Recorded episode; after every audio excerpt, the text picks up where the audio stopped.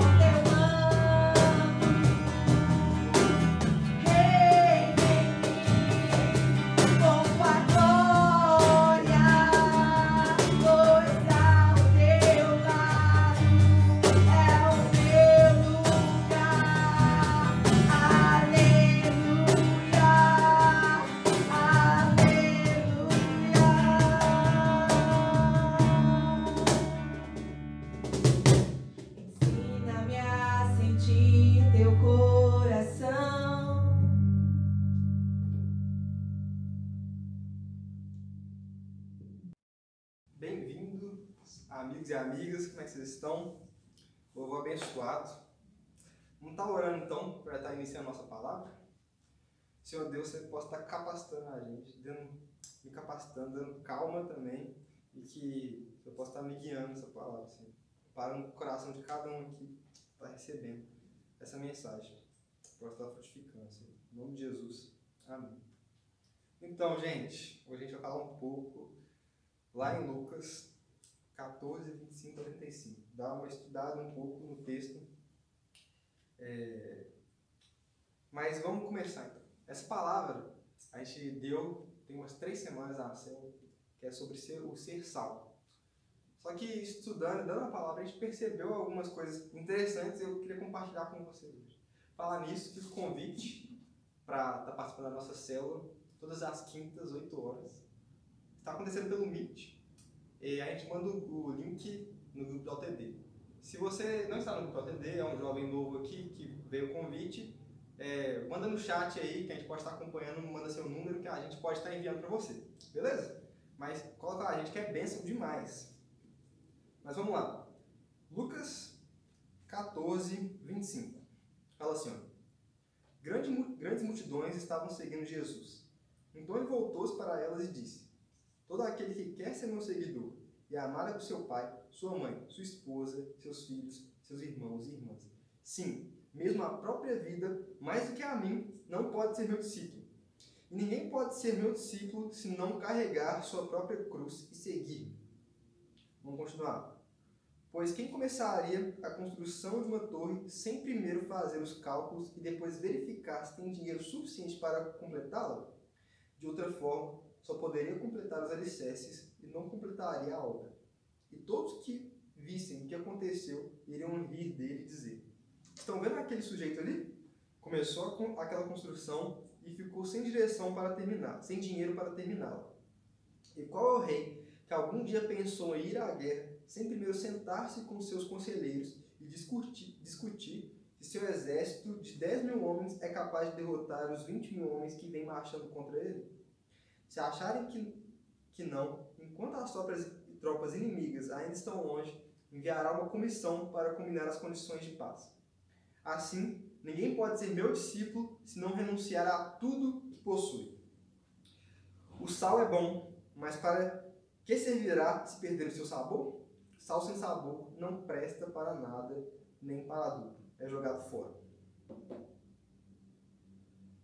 É, a gente percebe na palavra, então, antes de falar do sal, um convite para que é, o ouvinte reflita se ele é capaz e tem as coisas necessárias para seguir a Cristo. Ele é capaz de amar a Deus mais do que é, sua própria vida, mais do que as pessoas que ele ama. Ele é capaz de carregar sua cruz para seguir a Cristo. Ele é capaz de renunciar a si mesmo. E nisso a gente fala seus prazeres, suas vontades, para seguir a vontade de Deus. E aí vem, se, o sal perde sabor, para nada serve. É interessante que tem uma ligação bem íntima em ser sal e seguir a Cristo. E seguir, em especial, é, uma vida segundo a vontade de Deus, segundo a vontade de Cristo. Nas três, é, nas duas vezes ante, antes de Lucas que aparece, lá uma vez em Mateus, uma vez em Marcos, o sal também está ligado a essa ideia.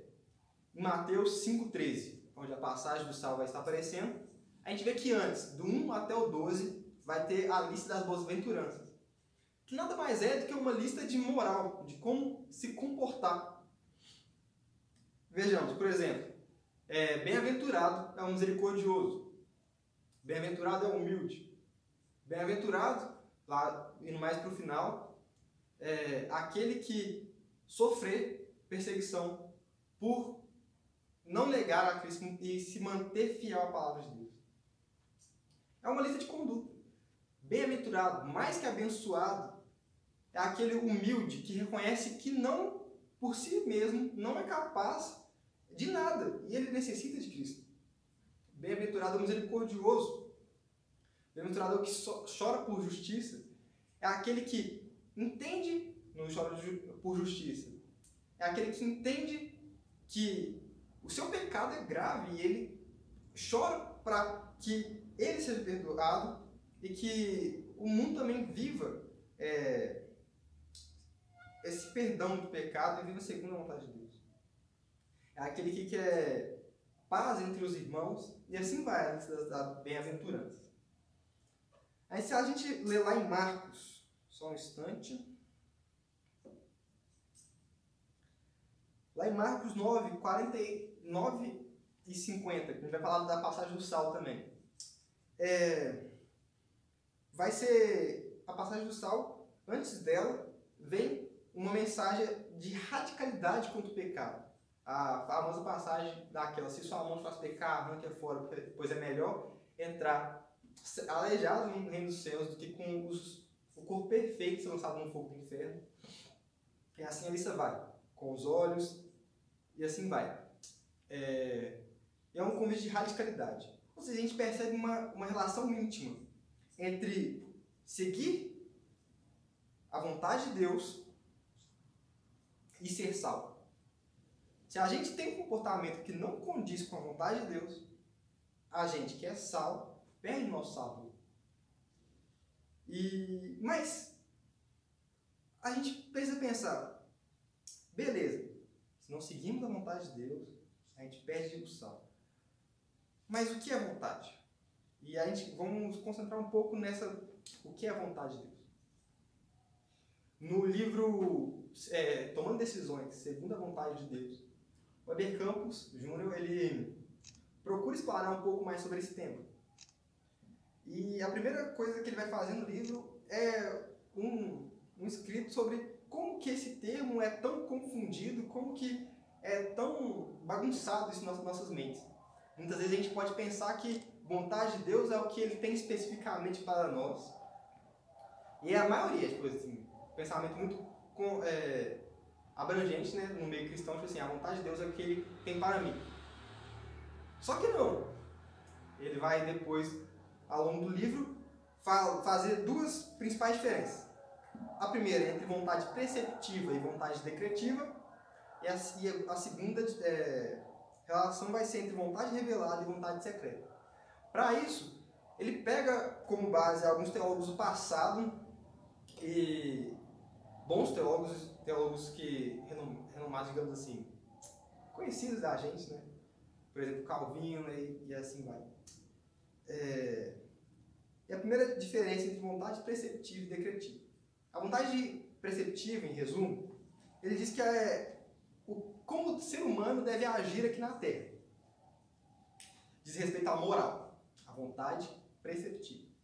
Já a vontade decretiva é o que Deus decreta ao longo da história. Se, quando a gente vai morrer, se, a gente, se aquela cidade vai ser destruída ou não. E, a, e agora a segunda diferença entre vontade secreta e revelada. Já, já diz muita coisa, né? A secreta é que Deus não necessariamente revela a nós, e a revelada é que é totalmente revelada a nós. Nesse sentido, a vontade preceptiva é a revelada. Por quê? Porque o jeito que Deus quer que o ser humano ande na Terra, essa, essa linha moral, tipo assim, o que é certo e o que é errado, está totalmente revelado na Bíblia. Por mais que muitas vezes algumas decisões não esteja escrito linha por linha, tipo assim, é, linha por linha na Bíblia, é, temos aqui um norte de como devemos agir aqui na Bíblia, para tudo, para tudo na Bíblia. Temos livros de provérbios, temos é, os Dez Mandamentos no Êxodo, temos livros de sabedoria, é, como Eclesiastes e assim vai. Tudo aqui como devemos agir, andar na terra, está revelada para nós na Bíblia. Já a vontade decretiva de Deus não necessariamente é revelada para nós. Quando a gente vai morrer, muitas vezes não é revelado. Mas Deus pode fazer isso, como já fez é, nos, com os profetas é, no Antigo Testamento.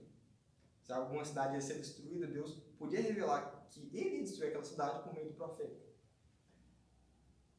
E então vamos tomar então vontade como sendo a vontade preceptiva, como sendo o jeito que Deus quer que a gente ande aqui na, nossa, na Terra, uma linha moral.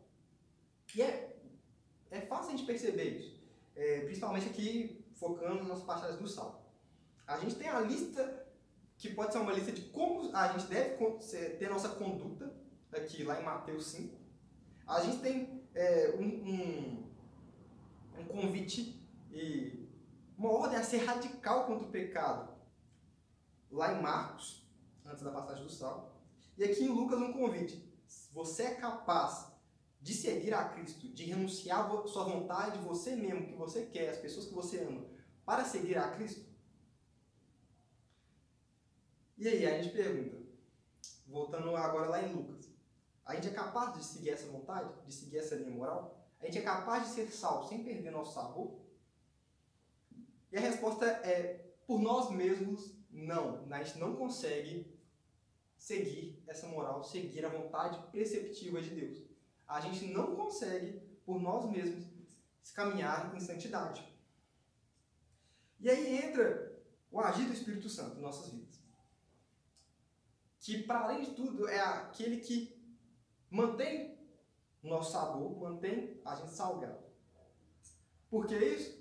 Porque é pelo Espírito Santo que a gente é convencido do nosso pecado é pelo Espírito Santo que a gente é auxiliado a ser conforme a vontade de Deus, de, de Cristo, a imagem de Cristo. Aí se a gente lê lá em Romanos 8, vai falar que o Espírito Santo é aquele que intercede por nós. E a gente é auxiliado por ele, né? Tipo, pegando ali, estava estudando há um tempo atrás sobre o Espírito Santo e com um curso muito bom da, do Ministério Fiel. Se você quiser também, manda aí que a gente encaminha para você o link, que é é gratuito, é muito bom. E vai falando que nessa passagem lá em Romanos, o Espírito é aquele que auxilia a gente, carrega o lado mais pesado nosso, assim, sabe? Como se tivesse uma espécie de mesa, ele carregasse o lado mais pesado aqui. E aí, se a gente seguir lá a leitura no Romanos 8, a partir do 26, vai dizer que a gente é predestinado para ser conforme a imagem do Filho, que é santo. Então, se a gente não consegue ser santo por nós mesmos, temos o agir do Espírito para que, que auxilie a gente a caminhar em santidade. Aquele que nos ensina também as coisas, como é prometido lá em João 14, quando Deus vai falar que vem, que Ele enviará outro semelhante a Ele, que continuará ensinando é, para os discípulos, que é tipo que é o próprio Espírito, né, que tem a mesma natureza santa de Jesus. Então, Jesus não ia estar abandonando os discípulos, ia estar agora com eles pelo Espírito Santo, é ele que ensina os discípulos e continua ensinando. Então, para caminhar em santidade e seguir a vontade de Deus e se continuar mantendo nosso sabor, continuar sendo sal, a gente não consegue por nós mesmos, mas consegue pelo Espírito Santo através de nós. Mas esse processo de ser, de ser ensinado pelo Espírito Santo passa por conhecer Cristo, conhecer Deus Conhecer Deus pelas Escrituras. Conhecer a vontade preceptiva de Deus, que é totalmente revelada pelas Escrituras. Porque, afinal, somos convidados andar segundo a moral, segundo a vontade de Cristo, segundo o caráter de Cristo. Mas a gente não está sozinho nisso. A gente tem o Espírito Santo que nos auxilia e a vontade preceptiva totalmente revelada pela Bíblia. Mas a gente pode pensar, nossa, que saco, é só uma moral? Tipo, é só para andar na linha e tal? Como assim? Que trem nada a ver, sem graça? Mas, não. Por quê? Vamos pensar um pouco. Se a gente entende que devemos ser misericordiosos, a gente começa a pensar, ok, devemos ser misericordiosos. Se parasse por aí, realmente esse é algo totalmente sem sentido, sem negos. Tipo assim, ah, só para ser misericordioso, mas o que é misericórdia? Se a gente for parar para pensar um pouco, a gente vai caminhar para o o que é a misericórdia ou qual é a misericórdia plena. E a gente vai se deparar com Deus, com a sua misericórdia, ali entregando seu próprio filho para morrer em nosso lugar. É, e, a, e assim a gente ser perdoado por ele. E aí a gente vai pensar, por exemplo, ok, não devemos andar ansiosos, um, um jeito de caminhar, não devemos. Mas por que não devemos andar ansiosos? Porque a gente tem um pai que nos cuida da gente, o que a gente precisa ele está nos dando. O que a gente precisa ele está provendo para a gente. E o que a gente precisa é diferente do que a gente quer. É o que ele sabe que a gente precisa e que vai precisar. Se a gente vê, pode pensar agora lá no Novo Testamento para um, uma ordem para que a gente seja bons maridos conforme a imagem de Cristo. Então, ser bom marido, ser boa esposa, está diretamente relacionado com a imagem de Cristo com a igreja. Então, se a gente começa a entender, ok, temos que seguir é, uma linha X, porque isso é o certo aqui, porque essa é a vontade de Deus. Vontade agora, vamos entender agora a vontade aqui, como uma vontade preceptiva, aquela revelada, como devemos andar na terra. Se a gente deve andar na vontade de Deus, não é chato, não é alguma coisa tipo assim, sem vida. Não, porque nesse processo a gente tem uma intimidade, um relacionamento direto com o Espírito Santo em nós e com a palavra de Deus é, que nos faz conhecer o próprio Deus mais. E ser impactado por a verdade, pela glória de Deus, segundo essa vontade, muda nosso caráter também, muda nosso jeito de agir e faz a gente entender, cara, eu não estou andando só porque é alguma coisa chata e sem graça, não, mas porque é como o meu Deus, como esse Deus maravilhoso, quando a gente começa a conhecer a, a as escrituras, Deus mais através das escrituras, é como esse Deus maravilhoso quer que eu ande, é como eu agrado, eu estou, vocês estavam agradando ele. E aí surge a nossa reflexão e uma aplicação para nossas vidas. A gente tem sido esse sal com sabor ou perdido esse sabor? E se a gente tem perdido esse, esse sabor, essa utilidade de ser sal. É, e ó, é uma coisa importante, tipo, o sal geralmente é uma coisa que, que não tem gosto, dá gosto e tipo, tira esse gosto de morte, sabe? Das coisas assim, dos alimentos, digamos assim. É, a gente é convidado a ser esse, na contramão mesmo, sabe? O que vai contra, mas que produz vida nesse mundo. E a gente tem sido isso. A gente pode pensar que não, mas então, como reverter, como mudar isso? Conhecendo a vontade de Deus, conhecendo Deus através das Escrituras, conhecendo a sua vontade através das Escrituras, conhecendo é, o motivo também dessa vontade, tipo assim, onde ela é baseada? Ela é baseada em Deus. E, eu, e percebemos hoje que talvez num mundo tão de tanta informação, assim, de tanta tela pra gente, a, única, a última coisa que a gente quer é uma vida baseada em Cristo. É uma vida que busca e se concentra em conhecer a Ele através das Escrituras. E, e como isso é ruim, sabe? Como isso é, é tão deprimente. Porque a gente começa a pensar que estamos vivendo uma vida, mas é totalmente uma vida vazia. É uma vida é, que não é carregada da própria vida, que é Cristo. Porque conhecer a vontade dele, como a gente acabou de falar, é algo que não é só chato assim, mas é que nos faz conhecer a Deus. E isso é lindo, isso preenche nosso coração. E a gente deve pouco mais ser parecido mais com Moisés. Se a gente for lá em Gênesis, ah, Êxodo, perdão. Êxodo, Êxodo 33. Lá no 15. O 32, o capítulo 32, vai falar sobre o bezerro de ouro. E o 33, Deus vai estar tá tendo, vai estar tá chamando Moisés falando assim, eu não vou mais no meio de vocês. É, eu vou levar meu anjo, é, ter o meu anjo na sua frente para que vocês conquistem a terra. Mas a oração de Moisés é uma oração linda, tipo assim. Vamos ler o capítulo todo, é, depois, possível aqui, devido ao tempo, a gente não vai estar tá conseguindo. Mas lá no 15 vai dizer assim: Então Moisés disse: Se a sua presença não for comigo, não nos mande sair deste lugar. É, vamos continuar no 16. Como eu e o povo saberemos que podemos contar com seu favor se o Senhor não for conosco? Quem poderá saber que somos seu povo e que somos diferentes de todos os povos da terra?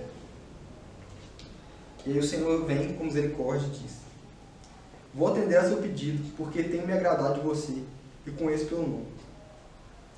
E aí vem a passagem que vai estar Moisés conhecido, vem na glória de Deus de costas assim, não por completo. Vale ler lá, gente. porque aqui no tempo não vai dar para falar. Mas então, a gente deve ser muito mais com um coração segundo Moisés, sabe? Se isso agora não for comigo, se, se eu não estiver fazendo aquilo é, com o Senhor, sabe? Pra, para o Senhor, tipo assim, não, não vale a pena eu fazer qualquer coisa, não vale a pena eu conquistar Canaã. E quantas vezes a gente tem sido o povo que, tipo, que por idolatria, não importa com Deus, tipo assim, ah, queremos aquela terra sim, queremos essa terra, vamos dizer agora no nosso contexto, queremos essa terra, queremos a, a, a riqueza desse mundo, queremos é, o prazer desse mundo. Mas aí você pode pensar, tipo assim, o prazer não é tipo aquilo, um trem mirabolante, é, muito pecaminoso, sabe, sexual e tal, como a gente pensa nos dias de hoje. O prazer pode ser simplesmente um vício nosso de estar passando mais tempo num celular do que, sabe, ter, se, ter interesse em se concentrar em conhecer a Cristo. Não é nada contra, tipo assim, você tem entretenimento, entretenimento é bom, mas qual lugar desse, do entretenimento está tomando no seu coração? Ainda mais no tempo de pandemia, que a escola está meio parada e a gente tem coisa assim para fazer, home office e tal, mas é, muitas vezes, dependendo do cenário de cada um, temos algum certo tempo livre, mas como a gente tem gastado esse tempo livre? Será que é uma preocupação em conhecer a vontade de Deus, conhecer a Deus, conhecer tudo que Ele revela para nós por meio da Sua palavra? É, como a gente deve andar aqui, a gente viu que isso não é chato, é, tipo, preenche a gente, porque nesse processo a gente conhece, começa a conhecer a Deus, é, mais do caráter de Deus. Mas será qual que tem sido o lugar que essas coisas têm tomado no nosso coração? E o convite é, é esse, que a gente tem uma oração mais como Moisés. Não importa o que está acontecendo, não importa se eu vou conquistar aquela terra ou não. O que importa é, Deus, se, se você não for no meio da gente, não, é, não faça eu sair desse lugar. É uma valorização pela presença de Deus, pela, por conhecer a Cristo e por é, ser mudado por Ele, sabe? O que tem de errado aqui sai, porque eu quero agradar o Senhor. O que tem sido meu ídolo e tem tomado meu, o centro do meu coração sai, porque eu quero que o Senhor tome esse centro do meu coração. E que a gente possa pensar nisso. Seja um sal, seja um sal com auxílio do Espírito Santo, entendendo que a gente, para isso, a gente deve seguir a vontade de Deus, essa vontade totalmente revelada na Bíblia e que entendamos que, cara, ser sal é, também quer dizer conhecer o caráter de Deus. Fa, é, andar no caminho certo, segundo a vontade de Deus, mas isso faz a gente conhecer o caráter de Deus. E que nesse processo a gente, e para isso, né, um ponto primordial também, é o entendimento. E o Espírito Santo nos traz esse entendimento.